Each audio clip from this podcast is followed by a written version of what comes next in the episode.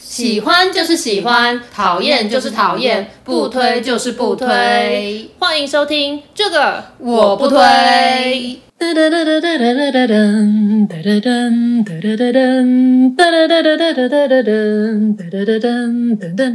Hello，我是编辑小姐 Yuli，我是瑶瑶之红，欢迎大家收听最新一期的这个我不推。哎，但真的是累死了！我今天早上呢才刚讲完一场线上演讲，现在声音整个就是沙哑，然后现在还要录 Podcast，哦，真的是很逼人。你现在在抱怨是不是啊？哪有哪有抱怨？我从来不在公开场合抱怨的。但你平时就最爱抱怨的，你什么时候变成这么正能量？还是你是在做形象经营？好，就是因为我今天在演讲的时候啊，那个主题是社群经营，所以我呢花了好几天去回顾我从学生时代玩无名小站，然后一路从 FB 到 Instagram 到现在的过程。哈？无名小站会不会有人不知道无名小站是什么？哦，我觉得你不用担心，因为我昨天看了一下我们这节目后台的数据啊，发现二十二岁以下的人都没有在听我们的节目的，所以我们的节目是比较偏长青类型吗？这样我就放心了。总之。我看了一下当时的文章备份，然后呢，我发现我点阅率最高的一篇文章是说如何让你的校排名进步整整三百名。哇，三百名听起来很多呢。没错，那时候就是我进步了三百名，然后我就得到老师的表扬，跟全校分享就是我如何进步。那其实呢，我那时候之所以会进步三百名的原因，是因为我第一次模拟考的时候画错卡，对，我画错卡还没写完，那所以我第二次模拟考的时候我没有画错卡，我成绩就进步了三百名。那我觉得你的这篇文章可能会误导大家，因为点进去看的人应该是想要认真知道说如何去读书，然后从校牌上进步三百名的吧。嗯，对，所以这样子看起来，你以前就蛮适合当记者，我用标题杀人。对，但除了这样子的文章之外，我还发现我还有很多那种锁起来的文章。哦，那时候我在高中想要公干人，不敢公开说，所以就会把文章锁起来。哈哈，公干这个词好老，你知道现在我们都说公审。OK，fine，没关系，反正我们就是长青节目这样子。总之呢，就是我高中的时候是读女校啊，你也是读女校对吧？对，没错。反正就是念女校，你知道女生哈、哦嗯、是一个很麻烦的生物，很容易走心。嗯，像是那时候就是有一些跟朋友之间的一些，这算小情小爱吗？小团体啊，对啦，嗯、就是那种小团体啊，小圈圈的。嗯、有时候你就会说啊，他跟谁比较好，然后跟你没有那么好的时候，你就想要发个文章，然后讨个拍拍这样子。嗯，那时候就会把那篇文章锁起来。但是呢，你又会设下密码，没错，会会设密码，你要给那个人密码。然后那个文章才可以被看。那那时候不是还有在用即时通吗？你有用过吗？有有有，我也有用即时通。然后即时通那时候不是也可以放下你现在状态吗？那时候就会放上我那个无名的那个网址，就是最新一篇贴文。对，因为我们还是想要一个点阅率，然后就是暗示大家来问我们，哎，密码是什么？怎么了？就发怎么发了这种不公开的文呢？但因为我忘记我没朋友了，所以我放了很多天都没有人来问。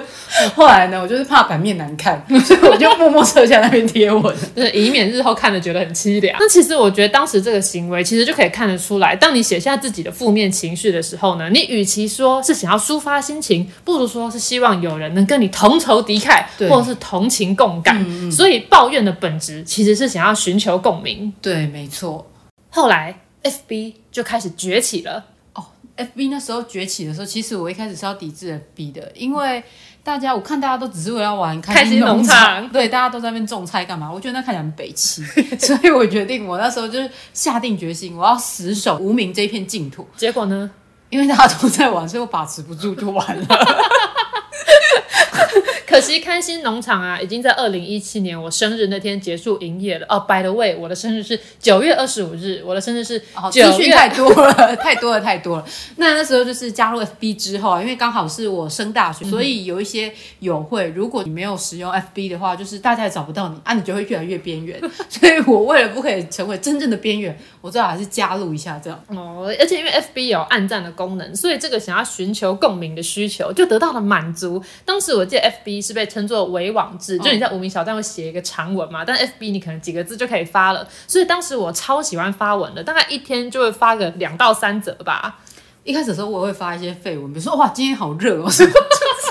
现在看一看就觉得很白痴，就把它锁起来。那时候就会发一些废文，但是因为后来脸书的回复不是有越来越多种表现形式嘛，哦、就是可以按怒啊、嗯、笑啊、哈这样子。然后我就觉得我自己好像就越来越受制于大家的战术，还有大家的一些回应。所以呢，我就想说不行，我一定要摆脱这样的一个状态。所以渐渐的我就不发文。我觉得你这个啊是非常明智的选择，因为什么事情都发文，真的很容易出事。会吗？像你这么爱说话的人，就是应该要常常发文啊。只是你就可以用匿名的方式啊，A B，或者是你就说，哎、欸，我做梦梦到了，不是应该还好吗？没有，都还是看得出来。尤其像我这种做媒体的哈，我们嗅觉就是特别敏锐。回想起我大学那时候啊，因为那时候的交往对象有一个青梅竹马，那那个青梅竹马的女生，她就是不满我的存在，她就在脸书上以一些代号跟她的朋友一起骂我。那她其实完全都没有指名道姓，但是我看到的时候就觉得，哎，这该不会是在骂我吧？就开始截图。而且那时候我还在上一堂古典戏曲超级无聊的课，还是早八课。然后本来就是百无聊赖的这样趴在桌子上，然后突然看到说，哎，我好像被骂了，我就精神为之一振，马上就开始爬文搜证。嗯、你爬文这词也是用蛮老的，是 PDD 时期的用语吧？哎呦，反正我们的观众都是长青组嘛，我想我们听众会开心吗？后来我进行了一番搜证后，发现对比一些事情的时间点跟他们发文的内容，哎，果然是在针对我。我都觉得看不惯这种在网络上偷偷匿名骂人的行为，这一点都不光明磊落，没有君子风范。你知道我们读中文系嘛？嗯、我们就连比赛都是要揖让而生，下而 应，齐争也均。可以的，可以的。那我们吵架当然也是要君子之争啊！而且那个青梅竹马的女生很受欢迎，因为她长相甜美，所以还被封为某某系的女神。真的假的？我要看照片，给我看。不是重点，哎，蛮漂亮的哎。我那时候就想说，哼。某某系的女神有什么了不起？我可是中文系女战神！我不止把他们骂我的留言一一截图，还花很多时间去整理出懒人包，做出那个时间轴，比做我古典戏曲的期末报告还要认真。老师开心吗？最后我就公开宣战，就是 tag 这几个骂我的女生，以条列式一一的反击。我要看那篇贴文，然后这件事情就引起了轩然大波。哎、欸，他们骂的内容真的蛮难听的，你的心理素质蛮坚强的，而且你这么会整理重点跟骂人，你爸妈应该也蛮欣慰的。中文系没有白读。他们以前常常送我去参加一些辩论比赛跟演讲比赛，说想要训练我的口条跟临场反应，结果只是变得很会吵架跟顶嘴，也不知道他们快乐吗？啊，那这件事情后来怎么落幕？后来就是我毕业了，马上就回台北去出版社上班，因为太忙了，就没空继续比战，而且也分手了，这件事情就不了了之。所以当时其实就是你时间太多太闲，才会在网络上跟人家吵架嘛。哎，你说的没错，到头来会一直抱怨跟比战的人，其实就是太闲了。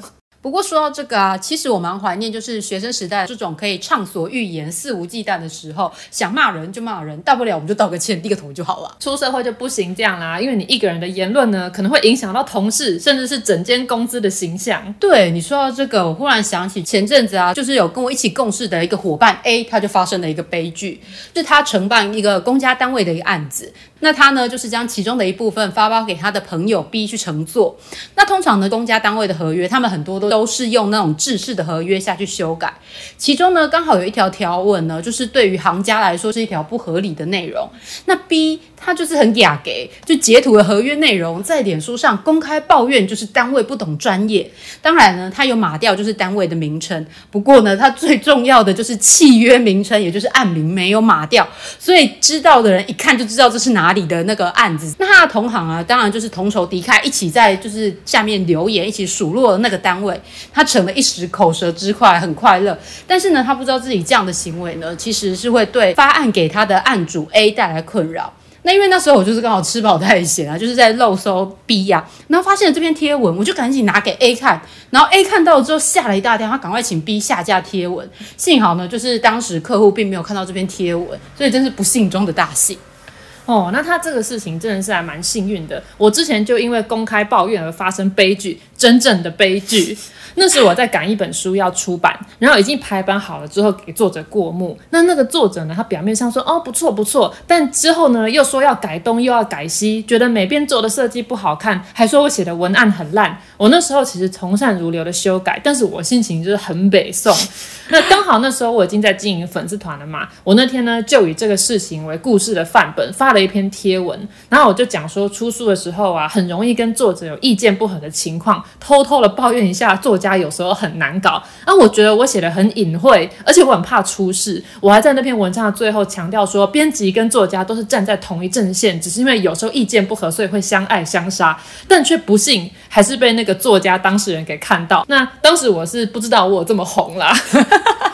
作者就很生气，也发了一篇文来骂我，说我文案写的很烂，只为市场性服务，不配被称为编辑，还动员了他的亲友团来骂我。这时候如果是大学的你，应该早就已经截图搜证，准备要开战了吧？当然啦、啊，但当时我已经是一个成熟的大人，我明白道歉能解决的事情都是小事，所以呢，我马上撤下了贴文，并写了一封文情并茂的、很诚恳的道歉信去给作者。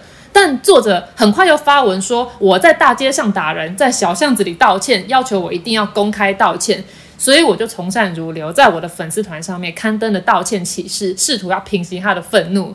殊不知，在我的道歉文下面，因为有粉丝帮我打抱不平和加油打气，作者再次大怒，指称我利用这个事情来炒自己的知名度。哦，我是真的很生气，因为我根本就没这个意图。可是你的粉砖有因为这件事件而增粉吗？有啊，好像增粉了一百多个赞。后来应作者的要求，把道歉文撤下来了，以为事情就此告一段落。结果书从印刷厂印出来的时候，竟然发生了装订错误，那、啊、里面还有错字，最后整个重印。哎，连我那个不信神的妈妈都叫我一定要去庙里拜拜。不止这样，这件事情我还扫到台风尾。哦，对，那个时候作者不晓得你的存在，对，他那时候就打电话来说要找我们老板，那我就跟他说，哎，老板正在跟厂商讲话，要帮你留言吗？他就直接砰的把电话挂断，因为他以为我是你。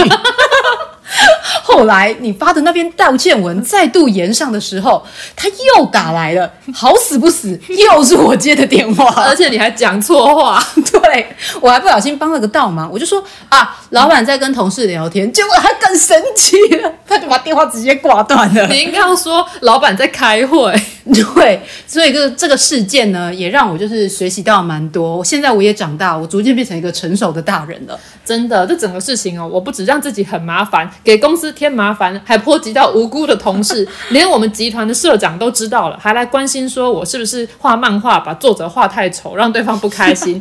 哎，总之我是真的有吓到，就此一夜长大，再也都不敢用粉丝团的账号抱怨或影射任何现实工作中的事情，默默打算一切都等退休后写回忆录再来讲。没错，后来你都十分收敛，都不会在公开社群上抱怨，只是你都一直传来告诉我，我要抱怨某某某。现在我的 line 啊打关键字抱怨，然后一连串几乎都是你说我要抱怨一下某某某的内容。因为因为我觉得我不能意气用事，最好先跟你抱怨一轮之后再来写文章，这样就事论事比较保险。不过这样会不会听起来好像我还是很爱吵架？对啊，你就是很爱吵架啊！如果你不吵的话，你就浪费你的才华了。因为我已经深知公众人物发言有多么容易言上，所以后来业界有什么争议性的问题啊，其实我都没有参与论战哦，我都只发表客观的看法。哈，真的有客观吗？可是我很常看你下面的那个读者都留言回应说，最喜欢看你逆风发文了 啊，因为还是有把持不住的时候。像上次有另外一个粉丝团，他就是发文讲了作者很 gay 搞之类的公审文，那引起同行的愤愤不平，然后各种就是帮腔作势这样。但那篇文章我看了，就是觉得有点不以为然，我就很想发一篇文章来战，但因为我已经是个成熟的大人了，所以我完全没有使用任何情绪性的字眼，也没有任何攻击。就连酸言酸语那种讽刺性的字眼都避免使用。那我打完文章的时候，我也没有冲动的按下 Enter，我是先贴给你，然后说帮我看看最后一段会太凶吗？我那时候就是整个细细的看完全段之后，我就说第一段开始就蛮凶的，后来又字斟句酌的修改了一下内文，然后还配了一张缓和气氛的插图，我才敢发文。见你那篇发文后来好像得到蛮不错的回响，对不对？对啊，之所以会这么小心呢，就是因为我意识到个人的发言还是会影响到群体，尤其是我用这个编辑小姐这样子的笔名创作，那一般的读者就会容易把我跟编辑这个群体连接起来，以为很多编辑的想法都会跟我一样，或是觉得编辑的形象就是这样。那如果我说错话又失言的话，那大事就不妙妙了。像常常我就看到有些朋友。就是认识的连友，不是真的朋友，他就会在公开的账号上面呢抱怨说：“哎呀，他工作很累啊，什么样的加班啊，然后抱怨厂商，然后又抱怨一下客户。一开始的时候呢，大家都会想要留言关心，问说啊怎么了？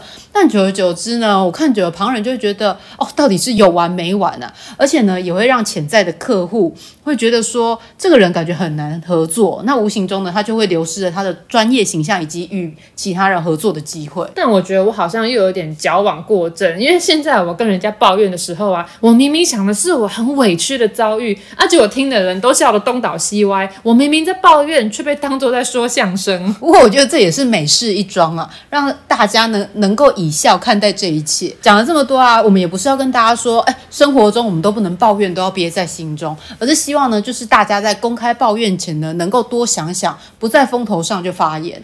对，这我可就是抱怨文界的老前辈，我经验老道，又吃了许多苦头。抱怨的巧妙，你可以赢得大家的赞许；但如果你抱怨的失败，你就会招致众人的批评。